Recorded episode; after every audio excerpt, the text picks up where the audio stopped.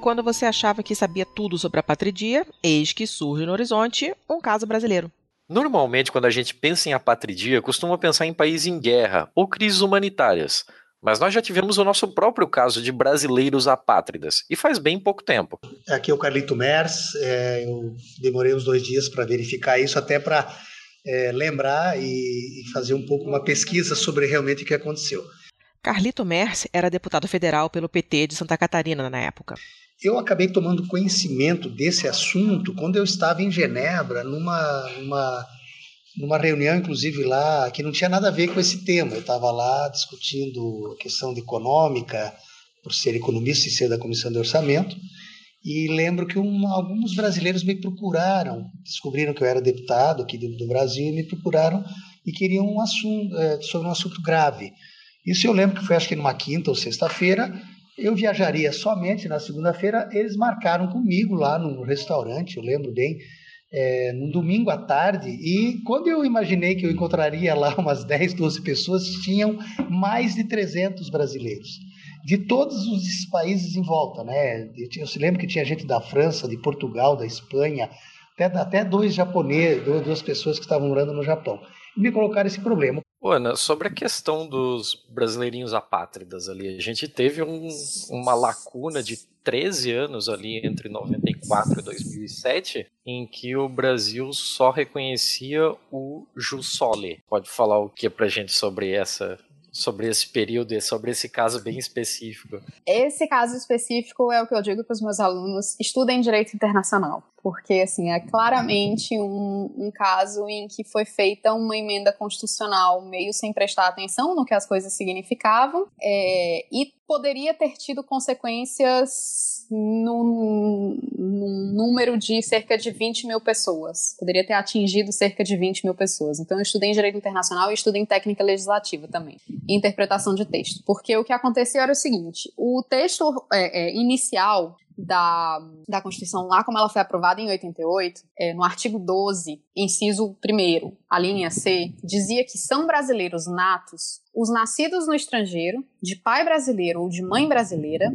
desde que sejam registrados em repartição brasileira competente, ou seja, no consulado, ou venham a residir no Brasil antes da maioridade e, uma vez alcançada a maioridade, optem em qualquer tempo pela nacionalidade brasileira. Aí, em 1994, foi feita uma emenda, a emenda número 3, que mudou a redação desse artigo dizendo que são brasileiros natos os nascidos no estrangeiro, de pai ou mãe brasileira, desde que venham residir na República Federativa do Brasil e optem em qualquer tempo pela nacionalidade brasileira. Então, uh, continuava existindo o, o, a possibilidade de você ter a nacionalidade brasileira pela ascendência, mas para você ser brasileiro, porque você é filho de pai ou mãe brasileira nascido no exterior, necessariamente você tinha que vir para o Brasil e residir aqui e optar pela nacionalidade brasileira. Parece uma coisa simples, parece uma coisa tranquila de fazer, mas primeiro você tem algumas pessoas que não pretendem voltar para o Brasil, que querem continuar sendo brasileira porque tem uma ligação afetiva, cultural,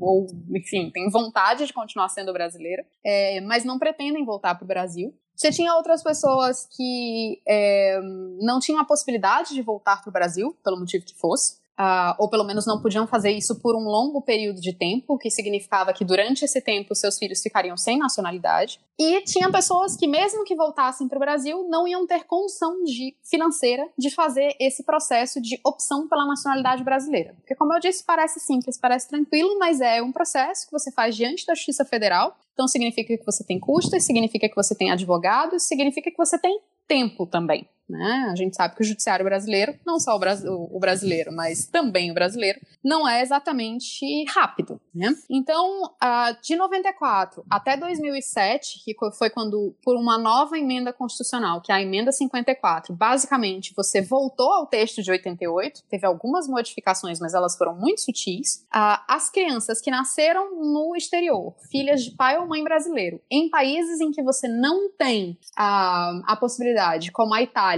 de adquirir pelo juiz soli, pelo, pela lei do local onde você nasceu, a nacionalidade, seriam crianças que é, viriam a ser apátridas. Viriam a ser, eu digo, porque o Ministério das Relações Exteriores, para tentar mitigar essa situação ou para resolver uh, temporariamente essa situação, no que eles chamavam de concessão de nacionalidade condicionada, eles passaram a fazer o registro dessas crianças no consulado mas esse registro era um registro provisório, isso vinha dito no passaporte da criança, dizendo que ela foi registrada provisoriamente, de acordo com o artigo 12 da Constituição Federal, inciso 1 a linha C, e que, uh, basicamente, traduzindo em português, esse juridiquês, isso significava que depois dos. Uh, nessa época ainda era. Quer dizer, foi 18, depois passou a ser. Quer dizer, foi 21, depois passou a ser 18, com a mudança do Código Civil em 2001.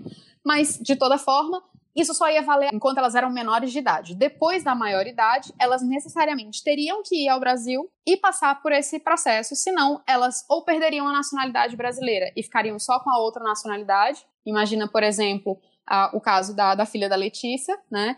É, filha de mãe brasileira e pai italiano, ela ter, teria direito a duas nacionalidades, mas a partir do momento que ela fizesse uh, que ela atingisse a maioridade, se ela não fosse ao Brasil e não fizesse esse processo, ela ia perder uma e ia ficar só com a nacionalidade italiana. Ou então ia acontecer, como eu tenho alguns casos de conhecidos, de pai e mãe brasileiros, a criança nasce na Alemanha ou na Suíça, que também são regidas, ou pelo menos na época eram regidas pelo, pelo sangue, e aí a criança, quando atingisse a maioridade, é, não ia ter nacionalidade. Não, porque ia perder a nacionalidade dos pais e não tinha direito a adquirir a nacionalidade do local onde nasceu. Ela tem nove anos. Nasceu em Genebra, na Suíça, filha de pais brasileiros. Irina é uma brasileirinha provisória, até os 18 anos. Por enquanto a Irina tem, é, ela tem o passaporte dela, normal, né? Ela tem a carteira de identidade que eu fiz lá para ela o RG, mas a cidadania brasileira dela ainda não está garantida, né? Se eles não vierem a residir no Brasil até os 18 anos, eles terão essa nacionalidade suspensa, entre aspas, até o minuto que eles vieram a fazer uma opção, em qualquer momento que eles queiram. Para a criança que não tem nenhuma outra nacionalidade a não ser a brasileira, quando esta criança uh, chegar aos 18 anos, ela ficará apátrida. A situação é tão grave que brasileiros residentes fora do país estão organizados num movimento chamado Brasileirinhos Apátridas. Eles querem pressa na aprovação da mudança na Constituição Federal. Como há consenso sobre o assunto, é possível que a proposta esteja pronta para votação em plenário já a partir de junho. Muitos pais acreditam que, como já registraram as crianças nos consulados e têm um passaporte, que a questão está tranquila, está definitiva, só que não está. Então, é, ficou esse limbo. Os pais e avós dessas crianças iniciaram um, um grupo chamado de é, é, Brasileirinhos Apátridas, um movimento que ficou conhecido como Brasileirinhos Apátridas. É, demoraram, e isso é, é, foi documentado, foi dito pelos próprios representantes, eles demoraram a perceber que isso ia acontecer, porque simplesmente você não vai toda hora, ah, eu vou ter um filho, peraí, eu vou ver na Constituição se ele tem direito a ser brasileiro ou não. Não é uma coisa que você faz normalmente, né? Você sabe que, quer dizer, você espera pelo menos uh, que o teu filho tenha direito a, a, ter a tua nacionalidade, principalmente dentro da nossa cultura. O Brasil tinha é, essa e, e, observa essa, essa possibilidade de da ascendência conceder a nacionalidade, né? Também, assim como o solo. Então você tinha isso em algum lugar na sua cabeça e você não ia confirmar na lei, ler lá o que está dizendo, estudar para saber se o teu filho. Mas alguém percebeu que isso, que essa situação de, de precariedade ia acontecer, de que essas crianças podiam ficar sem nacionalidade. Alguns perceberam, inclusive, porque é, não tiveram a possibilidade de emitir o passaporte brasileiro no consulado. Tinha alguns consulados que não emitiam. É, e aí essas crianças não tinham como estudar. Ah, alguns perceberam, se deram conta, porque tinham um filho que nasceu antes da emenda constitucional e outro que nasceu depois da emenda constitucional. E aí, quando você comparava os dois passaportes, um deles tinha essa ressalva e o outro não tinha.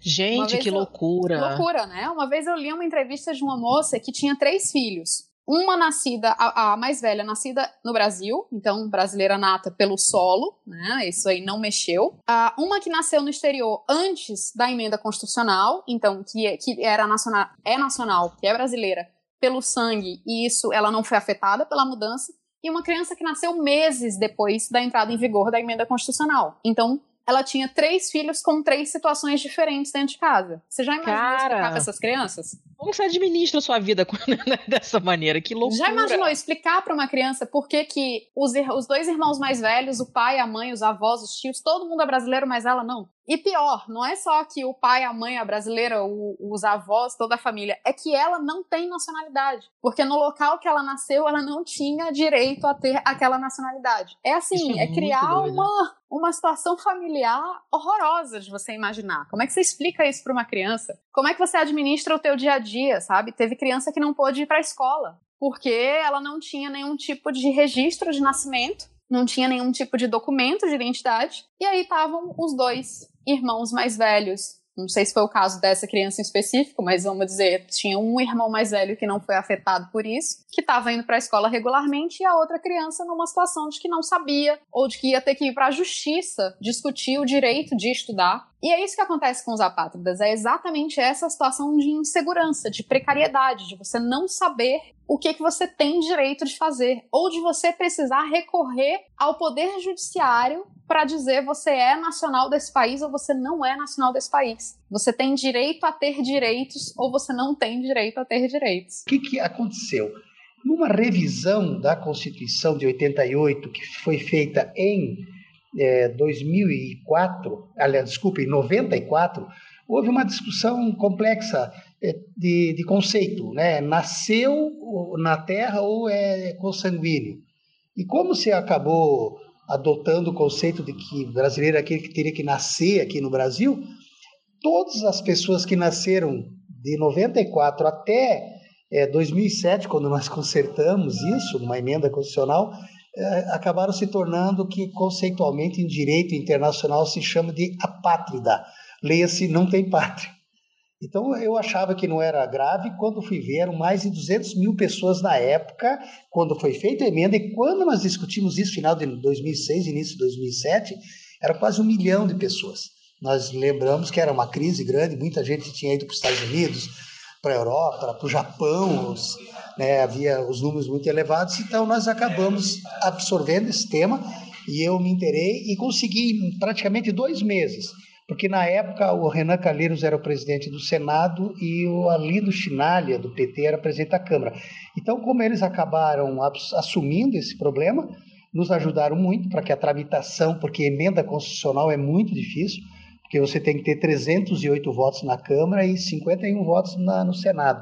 Mas a gente, em menos de dois meses, conseguiu aprovar isso. Na época, eu lembro que a, a, deputada Rita Camata, do PMDB do Espírito Santo, foi a relatora também, ela era ligada à questão dos direitos humanos e acabou é, acelerando isso. E eu fiquei feliz mesmo, é, sem saber, e só, fiquei, só descobri depois né, o bem que a gente acabou fazendo para quase um milhão de pessoas que tinham nascido fora do Brasil. Então, foi um tema que não fazia parte do meu dia a dia de tarefas, era mais a questão orçamentária, a questão é, fiscal e a questão econômica, mas me sinto feliz. Na época, inclusive, aconteceu algo que foi criado, uma frente parlamentar Cidadania Sem Fronteiras, que era para atender justamente esse um milhão de brasileiros que tinham nascido no estrangeiro.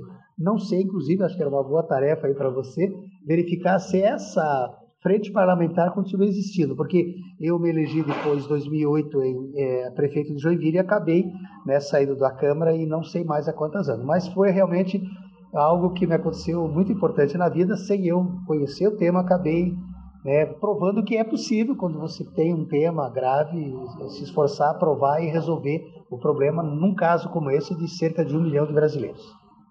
A Frente Parlamentar Cidadania Sem Fronteiras foi criada em junho de 2006 e, além do caso dos brasileirinhos apátridas, também esteve envolvida em questões migratórias e de disputa de terrenos nas fronteiras pelos chamados brasiguaios. Não há nenhuma notícia recente de que a Frente Parlamentar continue ativa. Agradecemos a Ana Luísa de Moraes Campos e Carlito Mers pelos esclarecimentos. Até semana que vem com mais um episódio. Aqui nós já podemos dar o tema, não? Sobre as diferenças entre voto branco e nulo, além das regras eleitorais mais obscuras que você já viu.